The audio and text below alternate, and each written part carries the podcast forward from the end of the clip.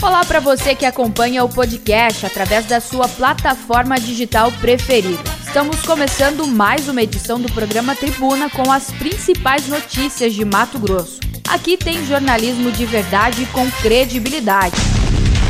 Vila Real, nas eleições 2020. Entrevista com candidatos à Prefeitura de Cuiabá. Quero primeiro dar bom dia aqui a ele, Paulo Coelho, meu colega aqui participando dessa rodada de entrevistas. Tudo bem, Paulo? Que bom tê-lo novamente aqui. Como não? Bom, bom dia a você, Nayara. Parabéns pela audiência estrondosa nossa, que tem nossa. esse programa. Na verdade, é um privilégio saber que temos, eu que sou do, do rádio, ter um programa como este que atende a comunidade, faz o jornalismo comunitário e eu estou muito feliz de estar aqui para mais uma entrevista com mais um candidato à Prefeitura de Cuiabá. E o candidato de hoje é o Emanuel Pinheiro, do MDB, que tenta a reeleição. Bom dia, candidato. Bom dia, Nayara. Bom dia, Paulo Coelho. Bom dia a todos os ouvintes desse grande programa, reconhecidamente, né, com grande credibilidade e audiência, programa Tribuna. Bom dia a todo Cuiabá e todos os ouvintes. Exato, eu vou começar falando é, sobre suas propostas voltadas para a mulher. Eu quero começar, como eu comecei ali na nossa entrevista na Notícia de Frente, hoje é o caso da Mariana Ferrer ganhou uma repercussão estrondosa no Brasil e no mundo. E claro que chama atenção para a violência desenfreada contra a mulher. E Mato Grosso lidera aí o ranking Cuiabá, a violência, o estupro, enfim. É, e eu quero saber um pouquinho da estrutura hoje que existe da, da Secretaria da Mulher, inclusive, que é pauta nessas eleições. Tem adversário que fala que ali é um cabidão de empregos. Eu quero entender o funcionamento dessa Secretaria da Mulher e quais são as políticas públicas voltadas para atenção, para educação, para o acolhimento dessas mulheres vítimas, mulheres também que são chefes de famílias que foram é, diretamente impactadas com a Covid.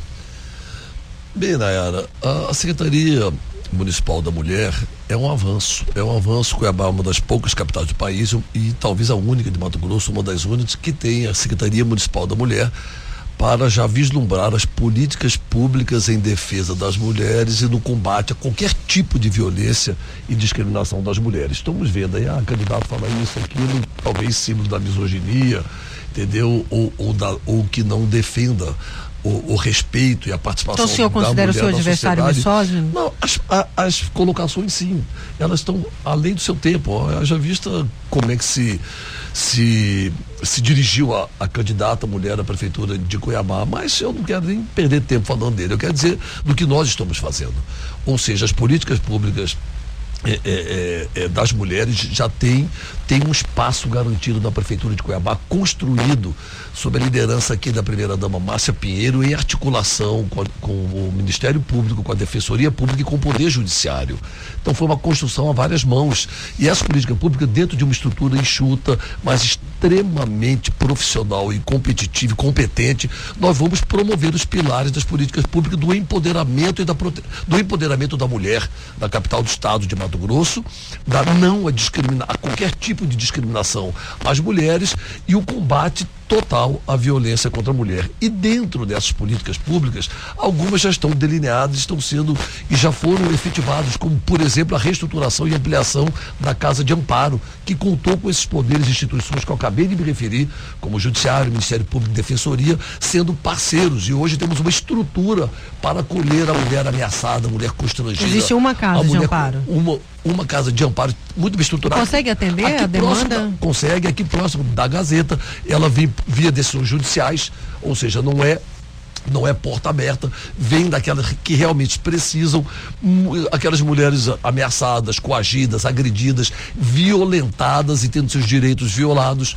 Também construímos a, a, a ah, no, dentro do HMC, o HMC é o único hospital público, é o maior hospital do estado que entregamos. O pronto-socorro novo está lá dentro. E é o único hospital público a ter um setor que cuida da violência contra a mulher. Não só com médicos, não, médicos e psicólogos. Faz o tratamento físico e emocional das mulheres dentro do HMC também o Qualifica Cuiabá 300, qualifica, em parceria com, com o Senai, sob a liderança da primeira-dama Márcia Pinheiro, qualificamos, formamos e certificamos qualificamos 3 mil mulheres nas mais diversas atividades, muitas delas para ajudar o aumento da renda do lar, outras que são chefes de família e outras que temos experiência já, maridos Isso tudo que é através da Secretaria da através Mulher? da Secretaria da Mulher, sempre transversal, né? Nesse caso, com, com assistência social também.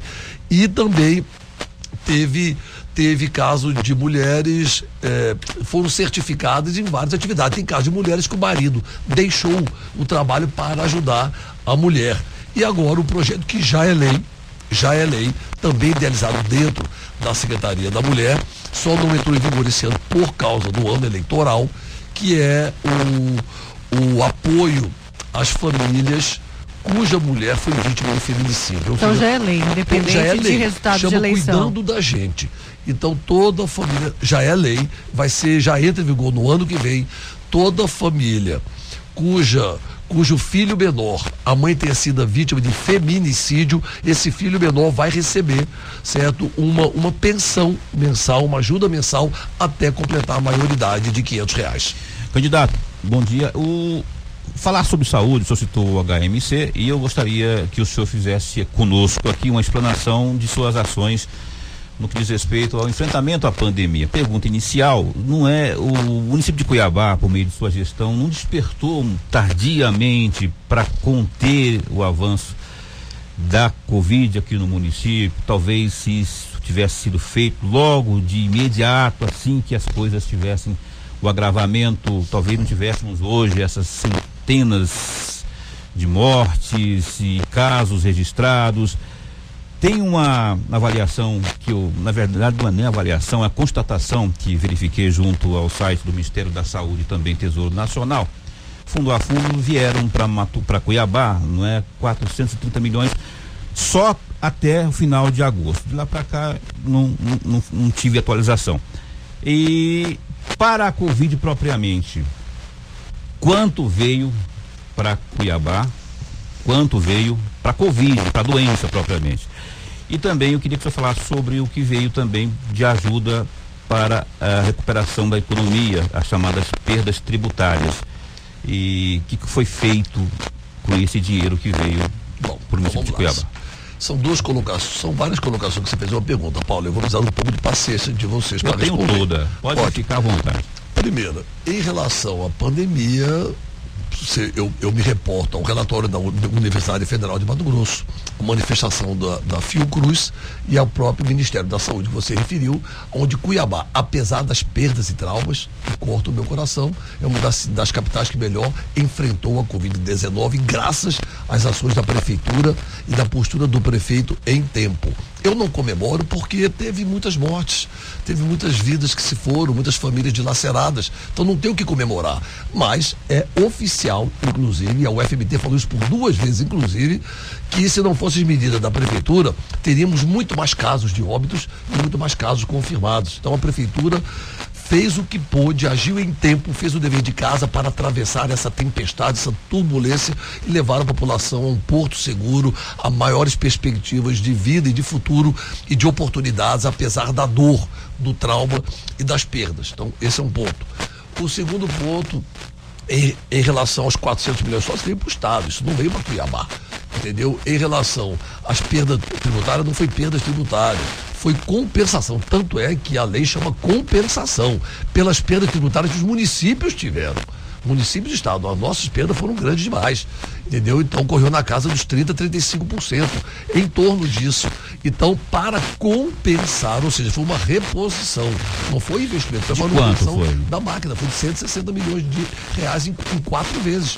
4 de 42 Para compensação. Para compensação, mas em quatro vezes. Houve uma perda até maior.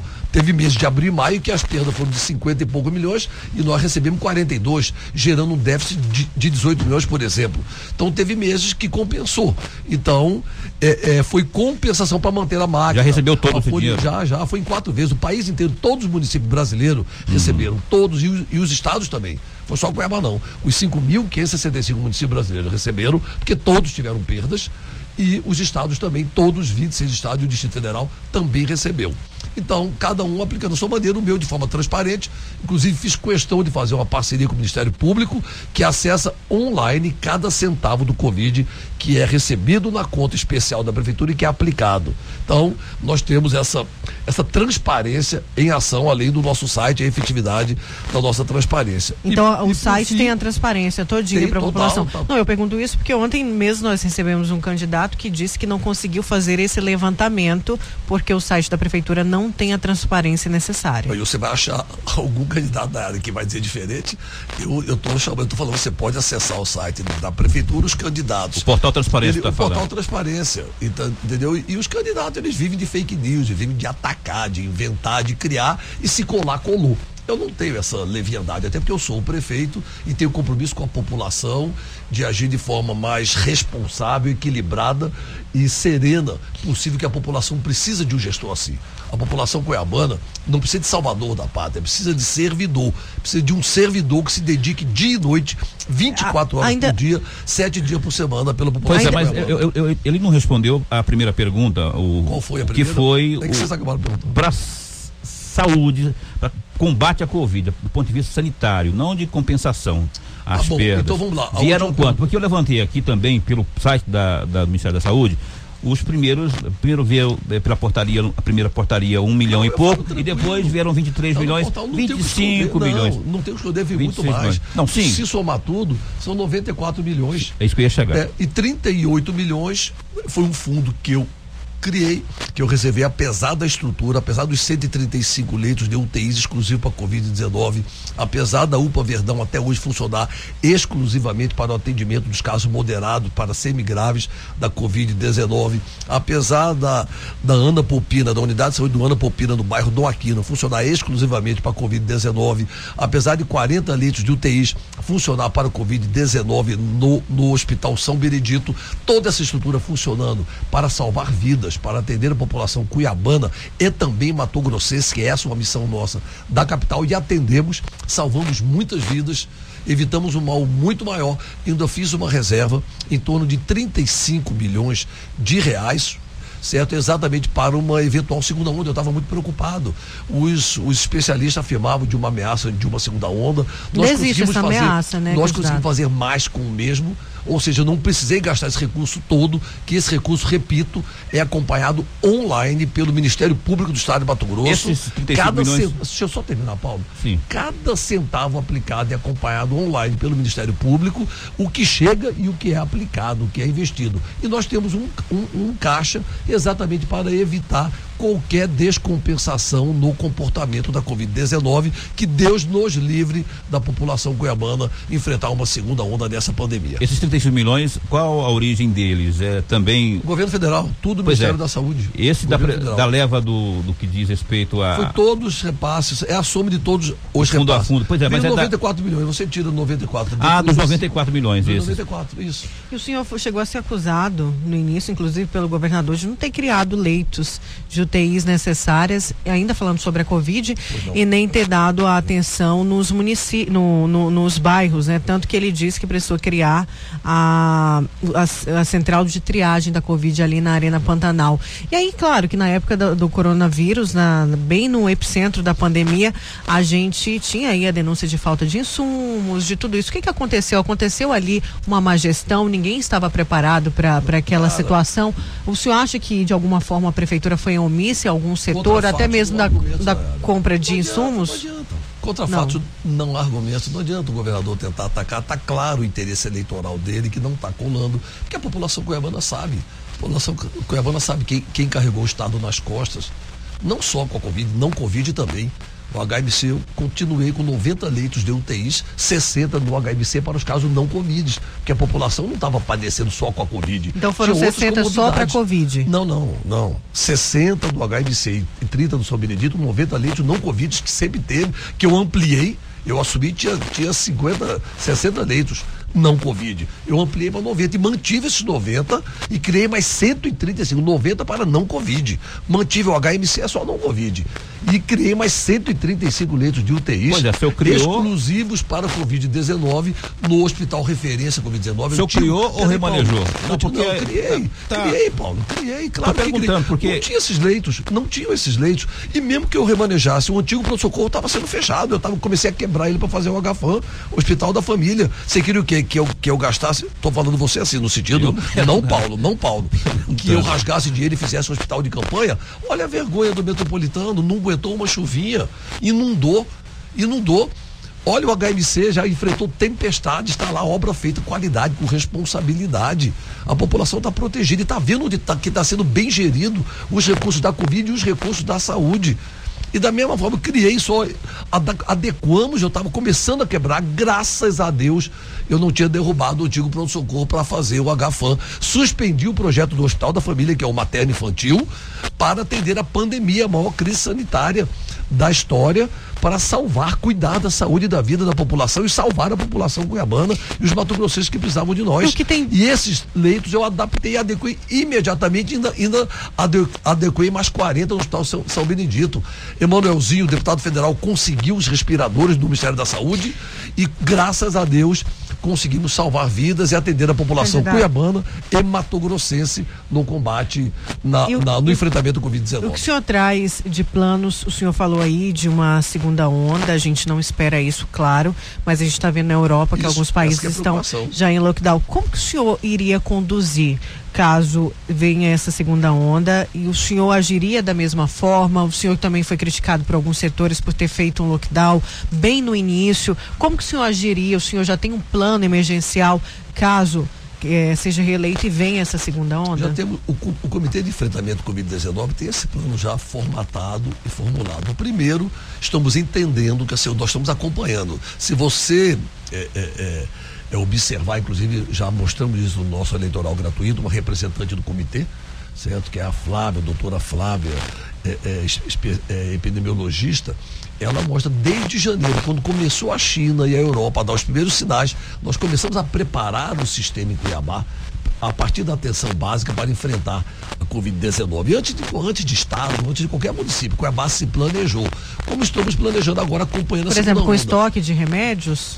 Com tudo, estoque de, de remédios insumos. Você não, não você, você, não podia ter noção, porque era uma pandemia, então você não podia ter noção. Não, agora que, que, eu falo, agora. Você, agora estamos exatamente preparando tudo com estoque de remédio, com insumos, já com a experiência doída doída da primeira onda. Espero que a segunda onda não venha. Estamos detectando que a segunda onda não venha, não nos atingirá, com a graça de Deus não nos atingirá, mas Cuiabá hoje, não vamos dizer, ninguém está preparado para uma pandemia. Pandemia é pandemia, por isso que o nome já revela, ela é planetária, né? ela é universal. Mas nós temos toda uma estrutura montada, por isso que eu não desativei, não vou desativar até 31 de dezembro, ano da pandemia, nenhuma estrutura para poder garantir da segurança à população cuiabana, que a prefeitura está acompanhando, está estruturada para continuar cuidando e salvando a vida das pessoas com relação à pandemia. Mas a segunda onda, pelo que estamos percebendo, não chegará aqui com a graça de Deus. Falta então... só ele responder a questão da economia, tá? A gente está entrevistando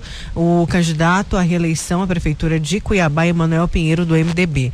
É, eu perguntei se o senhor iria no, é, novamente, iria fechar o comércio, como seria essa condução? O senhor tem esse plano estratégico é, de como, como agir da ou não? intensidade. Eu acho que não vai precisar. Eu estou dizendo que, que não vai chegar a segunda onda, pelo que nós estamos percebendo e pelas informações técnicas científicas e pelos acompanhamentos. Entendeu? Agora, o que for necessário para salvar a saúde e a vida das pessoas com a experiência da primeira onda, nós vamos fazer com o menor impacto possível na vida das pessoas e nas atividades econômicas para poder garantir o emprego e a nossa economia até para podermos enfrentar a pandemia.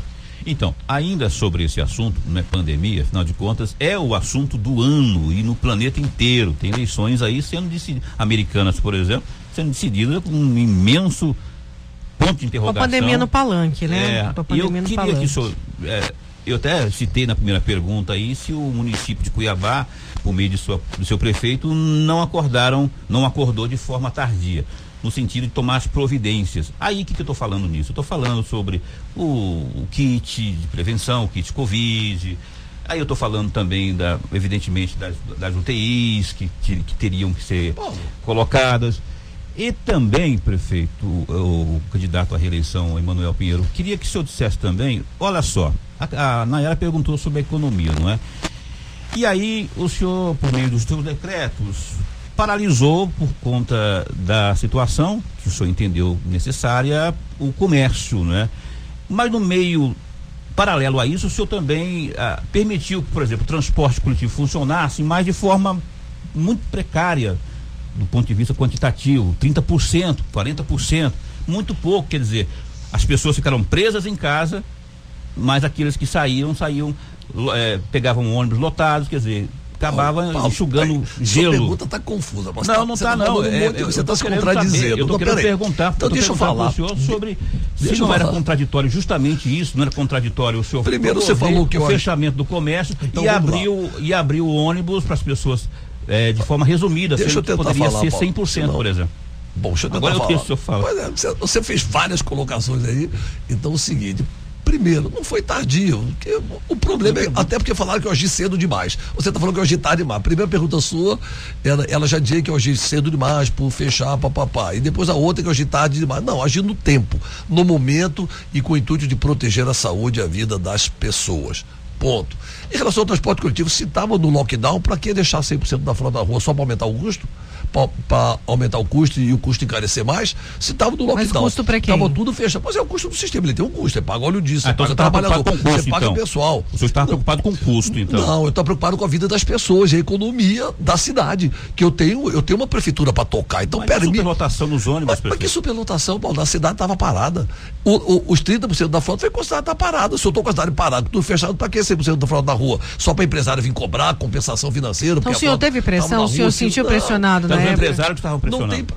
Olha só como. Pera, gente, pera aí. Vocês querem fazer uma entrevista justa? Não, a gente tá fazer. querendo entender, mas porque o senhor não tinha falado disso ainda, da questão dos é, custos. eu estou perguntando se eu tenho a cidade lockdown, a cidade parada.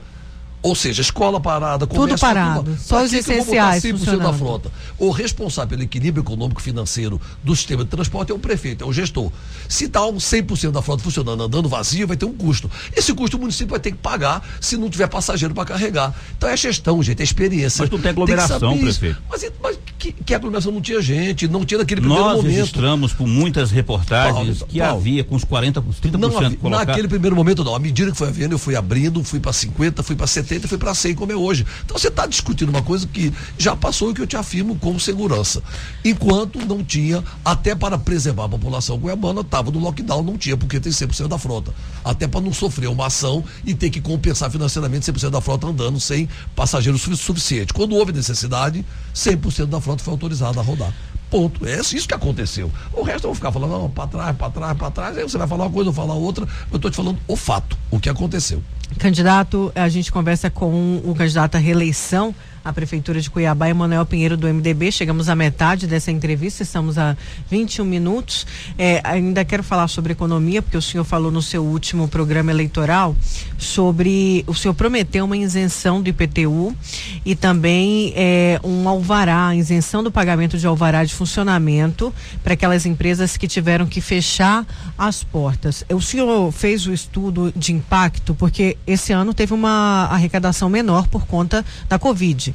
E o próximo ano, a estimativa, o senhor tem estimativa que ainda continue nesse patamar de arrecadação? A prefeitura vai ter fôlego para arcar com essa promessa? Esse planejamento todo está sendo feito na era dentro da PPP, Programa Pós-Pandemia, que nós, com a nossa experiência e com a experiência e preparo de quem passou pela pandemia, estamos preparando, estamos com preparados para, para organizar o maior plano de recuperação econômica de Cuiabá, gerando emprego e renda para a população, dando perspectivas e oportunidades aos trabalhadores e estendendo a mão principalmente as micros e pequenas empresas que foram muito afetadas pela pandemia, fecharam as suas portas e de alguma forma está sendo feito todo esse trabalho. Como esse, vai, vai ter linha de crédito para essas empresas? Esse levantamento para que elas possam reabrir e com isso reaquecer a economia e voltar a, a oportunizar, a ter, a ter a oferta de empregos para a nossa população, para os nossos trabalhadores.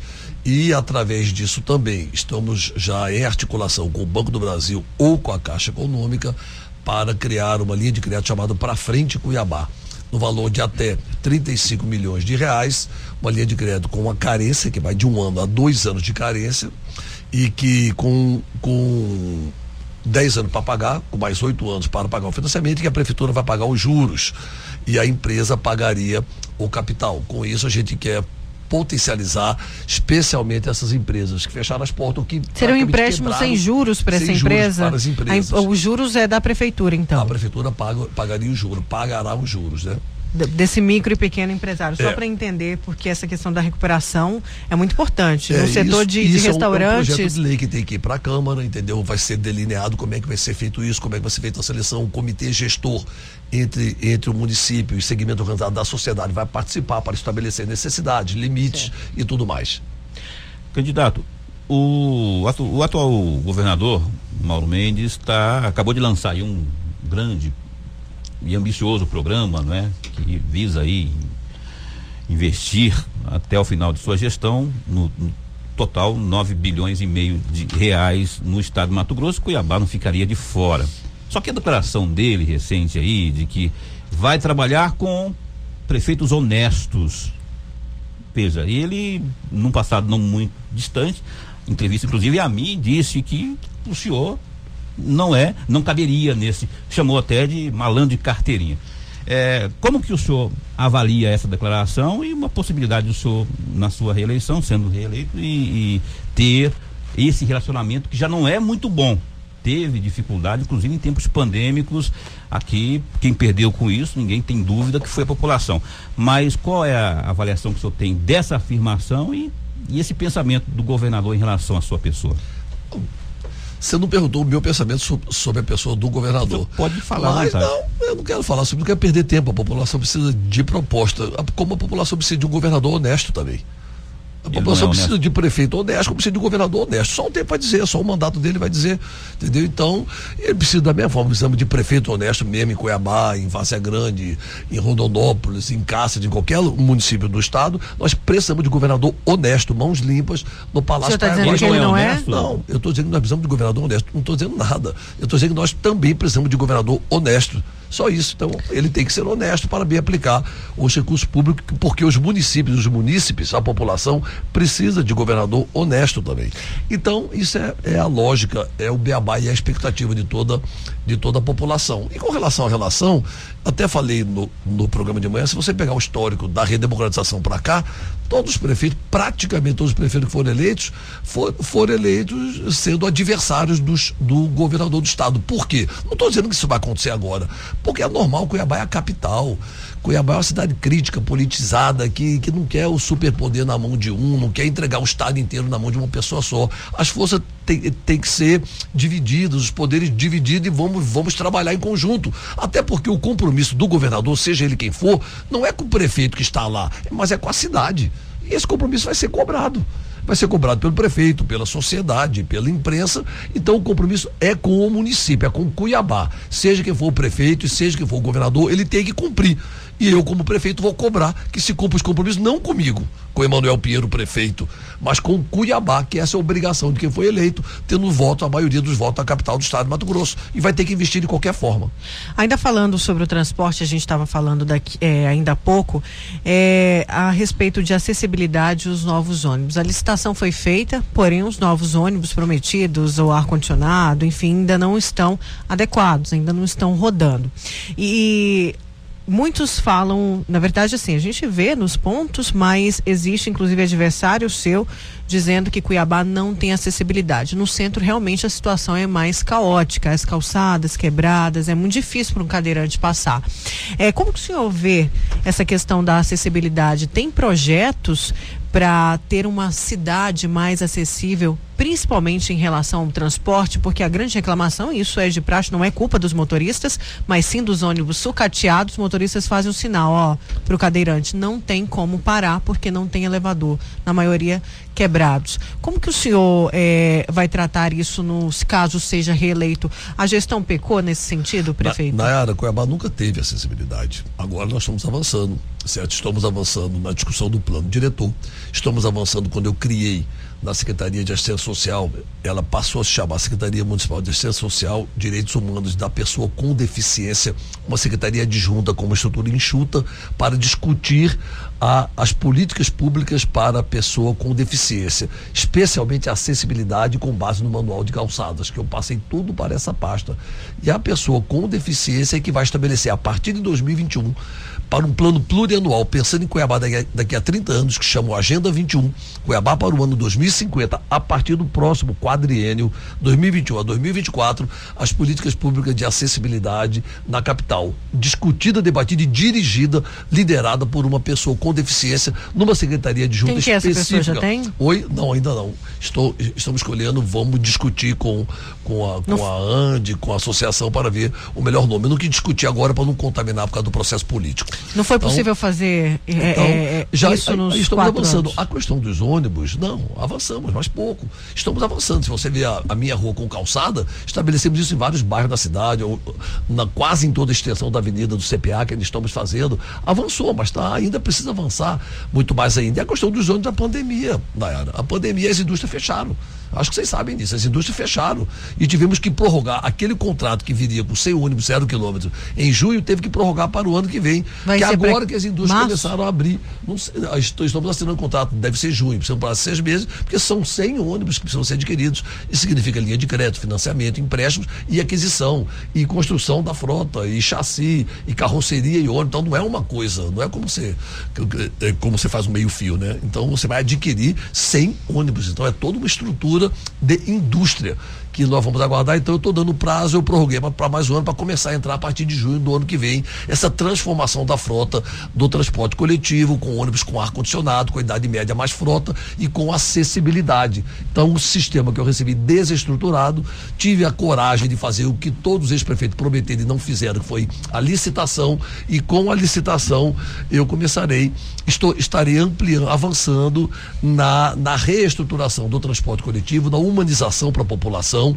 a partir do ano que vem, 50% da frota vai ser ônibus com idade média mais nova e 50% da frota com ar condicionado.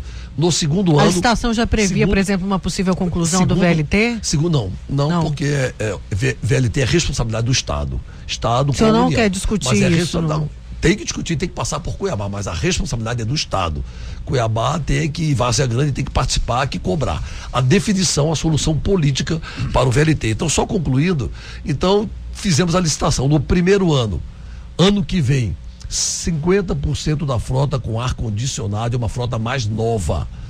Mais nova. 2023, segundo ano, 75% da frota com ar condicionado e com a idade média mais nova. Não quer dizer que ser todos zero quilômetro, é a idade média mais nova e no quarto, do, do, terceiro ao quarto ano, ou seja, 23 ou 24, ou no máximo 2024, 100% da frota dos ônibus de Cuiabá com ar-condicionado e com a idade média mais nova, ou seja, quatro anos e meio. Aí, come, aí consolidamos o avanço da reestruturação do transporte coletivo, com acessibilidade, com dignidade, climatizado. Cuiabá vai ser a única capital do. Já no ano que vem, Cuiabá vai ser a única capital do país que terá 50% da frota com ar-condicionado. Já estamos reestruturando a, a, a, a malha, né, a base do sistema, que são as estações e pontos de ônibus. As estações, os pontos de ônibus de maior aglomeração de usuário de transporte coletivo, receberam as estações climatizadas, as estações sustentáveis com energia solar o senhor pretende fazer isso nos bairros mais afastados também? 20, isso é onde, onde tem maior Por exemplo, Pedra 90, que é isso é um grande bairro CPA. Onde tiver grandes aglomerações, terá. Mas no momento, as grandes aglomerações são vi, mais de 20 mil usuários por dia. Isso só existe nesse ponto que eu vou, que eu, que eu vou falar para vocês aqui. Então, é, estações com energia solar sustentáveis, ar-condicionado 24 horas ao dia assento exclusivo para idosos, gestantes e obesos, e assentos exclusivos e assentos para todos, mesmo no período pico. Espaço para pessoa com deficiência e vem acessibilidade. Ah, então não vai ter mais em pé. Espaço é com, esse o planejamento. Espaço com acessibilidade, que você perguntou aqui para mim agora há pouco. É, é Wi-Fi, carregador de celular e uma televisão para dizer quanto tempo o seu ônibus vai chegar. Ah, Até isso dentro da estação. Poder buscar, se precisar comprar um remédio, se precisar fazer um lanche. Isso já tem na estação Alencastro, já tem na estação Ipiranga, já tem na Bispo Dom José. Ano que vem vai ter no CPA 1, no CPA 3 e no Cochipó. E de acordo com a necessidade nós vamos ampliando aonde não tiver. Esperem, vocês têm que ouvir, calma, calma. Estou respirando calma, só sei, aqui. Calma. Estamos no limite, então, tem muitas perguntas. Agora, e, estamos ampliando o, a troca dos abrigos de ônibus, aqueles abrigos velhos, enferrujados, tortos, que não protegiam nem do sol nem da chuva, estão sendo trocados do centro para os bairros e vamos entrar em todos, já estamos entrando e vamos entrar em todos os bairros de Cuiabá com abrigos sustentáveis, ou seja, terão iluminação, abrigos mais novos, modernos, bonitinhos, que protegem a população, que vai esperar o seu coletivo do sol e da chuva. Candidato, e mais. Eu queria falar de um com, assunto. Só, só terminando a área, vem com iluminação. Fato raro e Cuiabá sustentável, com energia solar, todos os pontos de ônibus vão ter iluminação para proteger a mulher trabalhadora, o Isso homem em quanto tempo que vai estar tudo implementado? É um prazo, Uns é um quatro ano, é um anos. Ano. Já, ah, um ano. já implantamos 300, porque você tem que implantar, Nayara. Uhum. Você tem que quebrar, tirar aquela estrutura. Não, sim, por isso que eu perguntei do prazo, em média, qual que é já a sua 300, Eu estou planejando em um ano. Agora ah. nós vamos colocar 400, agora até o final desse ano.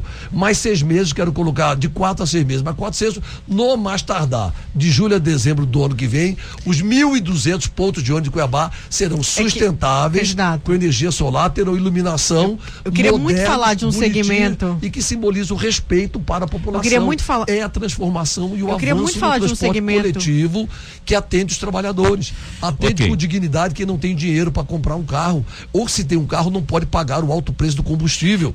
Então é a sensibilidade de um prefeito que prioriza o coletivo em detrimento do particular. Candidato Emanuel Pinheiro. É ele engata a primeira, se não segurar, ele vai embora. Só, o, o, candidato o, sou eu, né? Candidato. Não, não sim, sim, mas, mas é a gente eu queria falar também de um segmento importante. Mas, então vamos, vou dar é, é rapidinho, pra, é, vamos ver se a gente consegue falar rapidinho desse segmento, porque o nosso público é muito da zona rural também. Pois não, pois Exato. Não. Então eu quero falar rapidamente da agricultura familiar, a gente não conseguiu falar sobre isso com o senhor ainda. E existe uma reclamação muito grande, aliás, o senhor conhece ali, eu acredito que sim, as demandas da agricultura familiar a respeito da titulação da terra é, do problema da água, que é um problema sério, e também é, uma outra reclamação é ali na central de abastecimento. Os, os feirantes, os que são produtores, que levam seus alimentos, não têm, reclamam que não tem um espaço para ficar porque ali o balcão do feirante, né, o barracão do feirante, barracão não do foi produtor, né? é do produtor, não foi feito. O que acontece? Eles só podem ficar até 8 horas no máximo, porque senão os produtos perdem por conta do sol. É, e eles falam que isso foi prometido, esse barracão do produtor, uma reestruturação da central de abastecimento, não deu para fazer nessa gestão, candidato. É, o senhor a... tem um plano de reestruturação? E nada. A empresa faliu, a empresa quebrou. É uma lástima Cuiabá, as empresas entram para licitação, quebram, falam. Então nós temos toda uma burocracia desse recurso, que é um recurso do Ministério da Agricultura, ou seja, um recurso federal. Você não pode fazer do dia para a noite, o recurso é público, não é meu e nem é da Prefeitura de Cuiabá, é federal. Então está tendo todo um processo para, para, mim ter autorização, para que eu possa ter a autorização de fazer a nova licitação do barracão do produtor, que eu já queria ter entregue. Eu lancei a obra lá, agora a empresa quebrou com quatro meses, três, quatro meses de obra. Ela começou a fazer a base e quebrou. Quebrou, desistiu, faliu. Então agora nós estamos num processo burocrático que depende mais do Ministério da Agricultura do que da Prefeitura, mas nós estamos trabalhando em cima. O deputado federal Emanuelzinho está ajudando muito e vamos tentar destravar e já estamos preparando a licitação para fazer e entregar no ano que vem o prometido barracão do produtor produtor. Então será em um ano. E para em um ano. A, a agricultura familiar recebeu o compromisso nosso de manter o programa, manter a malha viária conservada e bem mantida, foi foi assumido e honrado. Era o meu compromisso. Criei o programa Bom Caminho para os pequenos produtores, para os moradores da área rural. E esse programa fizemos cinco, cinco seis pontos de concreto, vários bueiros celulares, várias pontes de madeira e mantivemos durante todo o ano, período da seca ou da chuva, a boa manutenção e conservação de toda a malha viária, as estradas vicinais, as estradas da área rural. E ainda resgatei o programa Amor assistência médica odontológica rural, cuidando lá na sua casa, na área rural, de todo o tratamento médico e odontológico da população da área rural de Cuiabá. Era um compromisso levar a saúde até a área rural e levamos. Hoje a população rural não precisa vir até as unidades de saúde em Cuiabá. A prefeitura, a Secretaria de Saúde vai através do amor assistência médica e odontológica rural até as famílias que moram nas regiões rurais de Cuiabá, principalmente nas mais distantes, nas mais longe, nas mais distantes do centro da cidade. É, quem ajuda a ganhar, ajuda a governar. Essa é uma tese que a maioria dos políticos tem, não é? Como que o senhor vai fazer, sendo reeleito, para acomodar todo esse pessoal que está apoiando o senhor. São 12 partidos, né? 11. Mas considerando o MDB, são 12, né? O senhor vai lotear. PSB, né? É, senhor vai lotear os, os cargos? Como você vai fazer para garantir a lisura do trabalho e a, e a eficiência? Todos esses avanços promovidos pela nossa gestão, as entregas e realizações, nós e os avanços que virão para os próximos quatro anos, nós não estamos prometendo, nós já estamos fazendo. E a prática de alto nível institucional e republicana foi a prática da minha gestão. Eu fui eleito também com 11 partidos em 2016 e hoje eu tenho 11 partidos me apoiando. Vai ser a mesma prática. Ixi. Trabalhar com os melhores. Se houver eventual problema, não tenho problema nenhum imediatamente tomar as medidas de, de transparência, de retidão com, com a, a, a gestão a pública. Gente chega ao fim. E o que importa é as entregas, só, os avanços para melhorar a vida só, das pessoas. Só uma resposta, sim, sim ou não. O senhor vem no debate dia 11 aqui na TV Vila Real, próxima semana? Na minha agenda está programado o vice. Está programado, tá então? Está programado o vice. Então o senhor já, já confirma que aqui tem as medidas de biossegurança, o senhor Mas pode eu olhar. Eu quero ver, vai ser avaliado pela minha equipe lá Minha máscara está aqui, ó, minha máscara O comitê vai avaliar isso. Um minuto para suas considerações finais. Bom, eu gostaria de agradecer a Nayara, o Paulo, a todos os ouvintes do programa Tribuna, que pedir à população cuiabana essa reflexão de um prefeito experiente, articulado politicamente, principalmente com o governo federal e com a bancada federal. Uma gestão que foi a única gestão da história de Cuiabá, vocês lembram disso? Não teve greve. A nossa gestão não teve greve, diferente de todas as gestões anteriores à nossa. O servidor público não precisa parar, prejudicar o serviço público a sua atividade para reivindicar os seus direitos. Ele é ouvido, ele é respeitado pela gestão Emanuel Pinheiro. Além da nossa gestão não ter greve, acabou a era de, de seres humanos jogados nos corredores do pronto-socorro para ser atendido. Chega hoje a dignidade e o respeito da população essa gestão humanizada, que avançou até aqui, vai avançar muito mais na prestação de serviço público com eficiência e humanizado para a população. Peço o seu voto e o seu apoio para Emanuel okay. Pinheiro e Estopa, okay. número 15, prefeito okay, de Cuiabá. Muito obrigado. Obrigada. A gente conversou então com Emanuel Pinheiro, do MDB. Paulo, mais uma vez, muito obrigada. Até o Jornal do Meio Dia. É, então, até né? o Jornal do Meio Dia com mais Emanuel Pinheiro para a gente falar mais sobre é. política. E amanhã a gente recebe o Paulo Henrique Grando, do Novo. Vamos para o intervalo, tem mais tribuna daqui a pouquinho.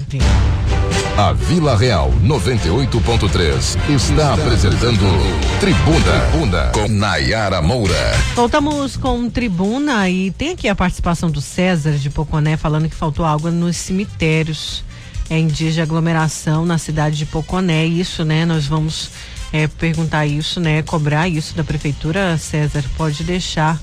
É, o pessoal aqui participando, né? A gente, nesse momento da entrevista, estamos tentando focar mais nas propostas e ver também a, a viabilidade dessas propostas é, pa, dos candidatos à prefeitura de Cuiabá. É a segunda rodada, tivemos já uma primeira rodada e o debate está marcado para o dia 11. Dia 11 cai, Juca, na, na quarta-feira na quarta-feira da semana que vem, dia 11, então, a gente vai ter o debate aqui com os oito candidatos. Aí eu questionei ao prefeito Emanuel Pinheiro, ele disse que vai participar, né? Tá na agenda dele, na verdade, parece que a equipe está avaliando. É, gente, temos aqui já é, Biden passa à frente em Michigan, em um dos estados chaves, né? A gente tem aqui a apuração das eleições americanas. Estamos acompanhando, mesmo ele tendo passado em Michigan, ainda está bem apertado. E tem também ali um quadro que pode trazer, pode ser mais favorável para o Donald Trump, porque em algumas prévias de alguns estados também chave, ele está em destaque. Mas a apuração continua, então, ainda sem definição de quem será ou se Trump continua ou se será o Biden, né, o novo presidente dos Estados Unidos. A gente segue aqui acompanhando a cobertura internacional, o país inteiro de olho também nas eleições americanas muito acirradas é, e a gente tem acompanhado aqui então É, Trump lidera na Pensilvânia e na Geórgia, né? Que são os dois estados também chaves. Lembrando que a Pensilvânia tem um peso bem grande, que é de 20 delegados. Então, se o Trump ganhar na Pensilvânia, ele pode levar aí essa disputa é, para pres presidente dos Estados Unidos. Seguimos aí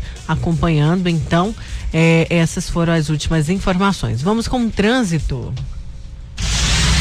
Vila no trânsito. Oferecimento Locassim, a loja que vende e aluga. Mais de mil itens em ferragens e ferramentas para sua casa e obra. Avenida Beira Rio, 4110. Aqui em Várzea Grande, fluxo intenso neste momento pela Avenida Júlio Campos, sentido região central da cidade. Um congestionamento é registrado neste momento. Aparentemente não é motivado por nenhuma nova alteração nem acidente de trânsito, mas é, nesse horário o fluxo fica bastante intenso aqui nessa região. O condutor que acessa esta parte da cidade, se puder, busque rotas alternativas neste momento. Pela região central central da cidade, também um fluxo bastante movimentado, assim como pela Avenida da FEB.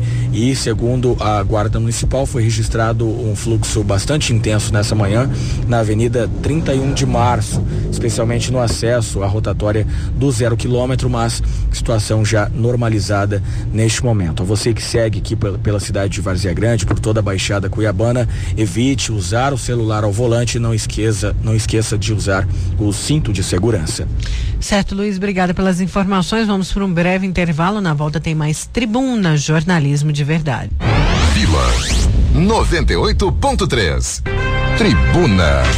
Oferecimento para começar, recuperar ou reinventar, conte com a parceria da Cipag. Cicobi, faça parte. Moda Verão, há 30 anos perto de você fazendo a moda. No Açaí Atacadista, a economia tá com tudo. açaí.com.br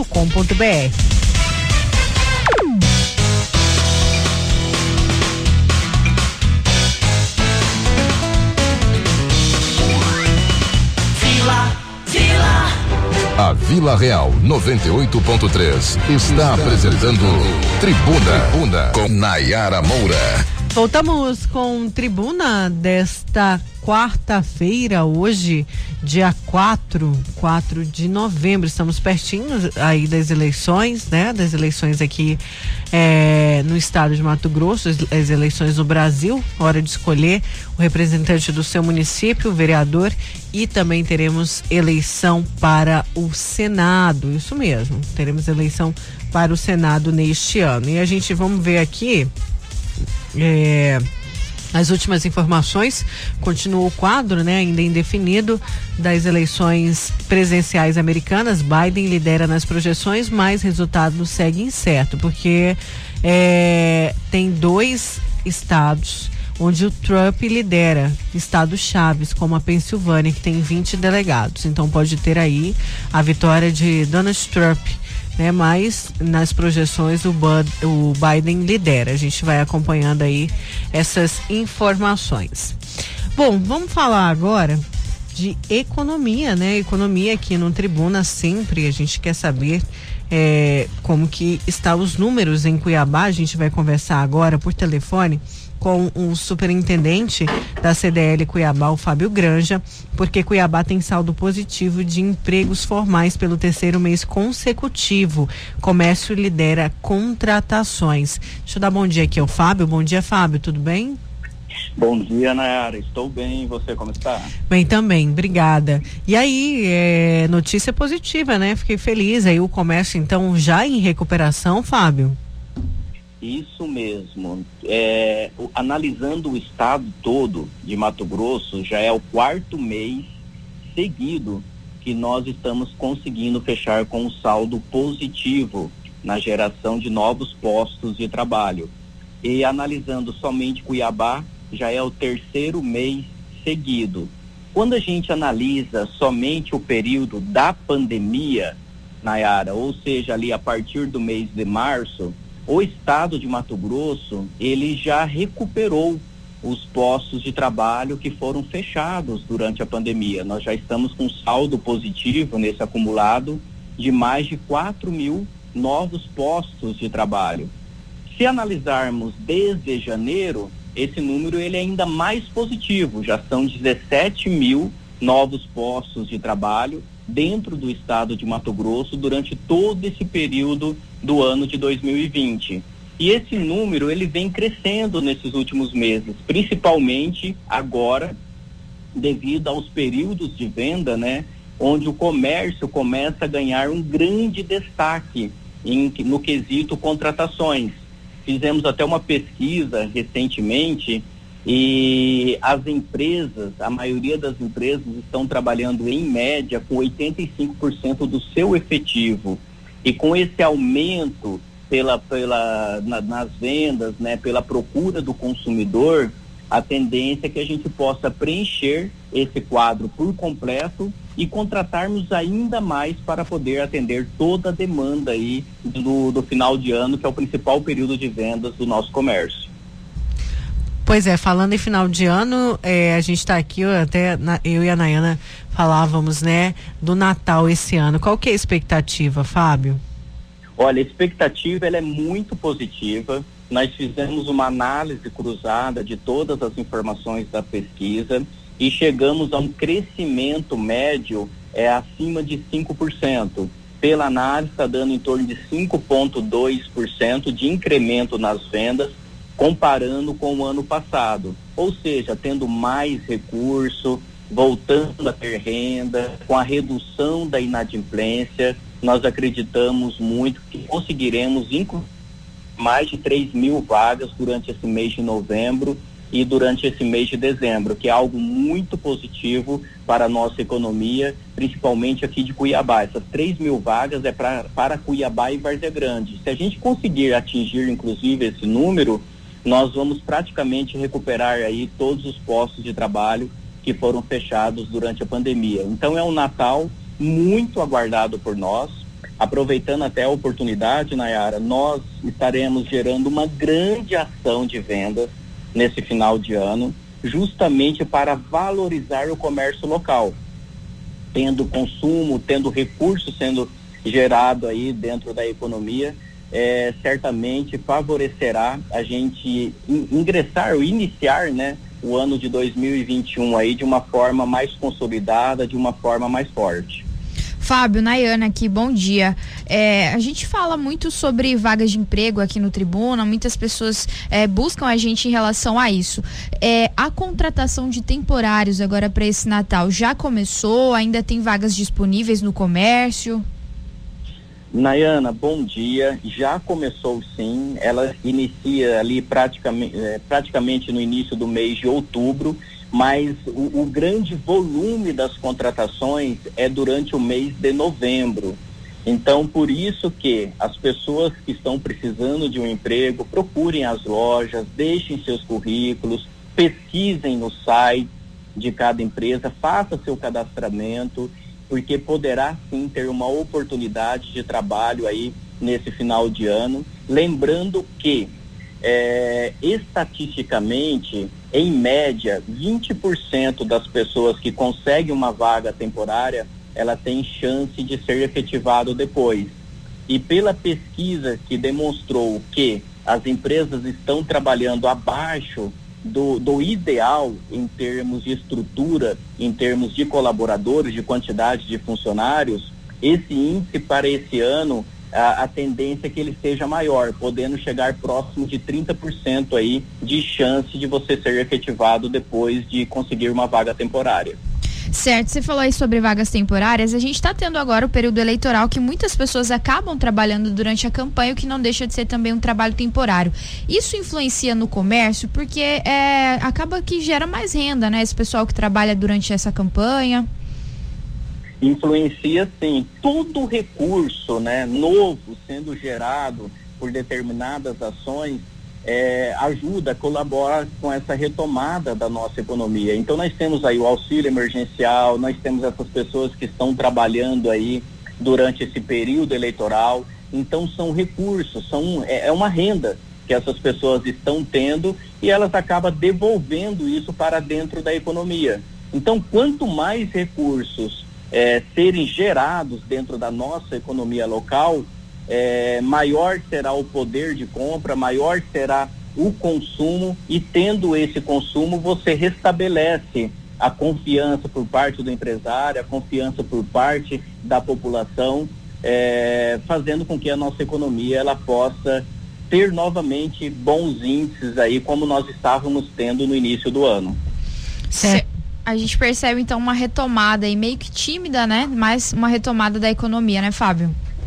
Isso mesmo, estamos retomando com toda a segurança, estamos de forma gradativa. Alguns segmentos, né, dentro da nossa economia, algumas atividades econômicas, elas tiveram um crescimento maior que 2019, como construção, supermercados, farmácias e o restante dos demais eletrodomésticos, confecções, restaurantes estão começando a ter é, bom retorno agora, melhorando o seu faturamento e a tendência é que realmente nesses últimos dois meses aí do ano a gente possa ter excelentes resultados, gerando novamente, restabelecendo novamente a confiança, que é de suma importância você melhorar o índice de confiança. Com confiança você investe mais, você contrata mais, você gera melhor aí é, e mais negócios. Certo, Fábio. Obrigada então pela participação aqui no Tribuna, viu? Nayana, Nayara, eu que agradeço a oportunidade. Eu quero só fazer um convite para os empresários, independente do porte da empresa, sendo de Cuiabá, Várzea Grande, entre em contato aqui conosco e participe dessa campanha de Natal premiado, que é uma grande oportunidade aí para que a gente possa é, gerar uma ação onde o consumidor possa consumir dentro da nossa economia local é de suma importância que a gente possa focar sempre o comércio local. Muito obrigado e um ótimo dia para vocês. Fábio, a gente que agradece, inclusive o Gilson aqui da Moda Verão, que é o pai do ano, tá te mandando um abraço também, dizendo, reconhecendo aí o trabalho feito à frente da CDL. Obrigada, viu? Eu que agradeço. Um grande parceiro, viu? E ele, tá, ele já está na campanha de Natal. Grande abraço. Certo, abraço. Vamos então, Nayana? Vamos, Nayara. Muito obrigada aí aos ouvintes pela companhia. Fiquem com Deus. Amanhã a gente está de volta aqui no Tribuna. Se Deus quiser, fiquem todos com Deus. Você fica agora com o horário político e em seguida com ele, o El Bigodão Caíto Freire, com os clássicos da Vila e o Sertão Mato Grossense. Obrigada, gente. Fiquem todos com Deus. Um forte abraço e até amanhã. Essa foi mais uma edição do programa Tribuna. Apresentação Nayara Moura e Nayana Bricá. Reportagens Luiz Vieira. Operadores de áudio Juca Santos e Yuri Júnior. Direção artística Lennon Franz e direção de jornalismo Davi César.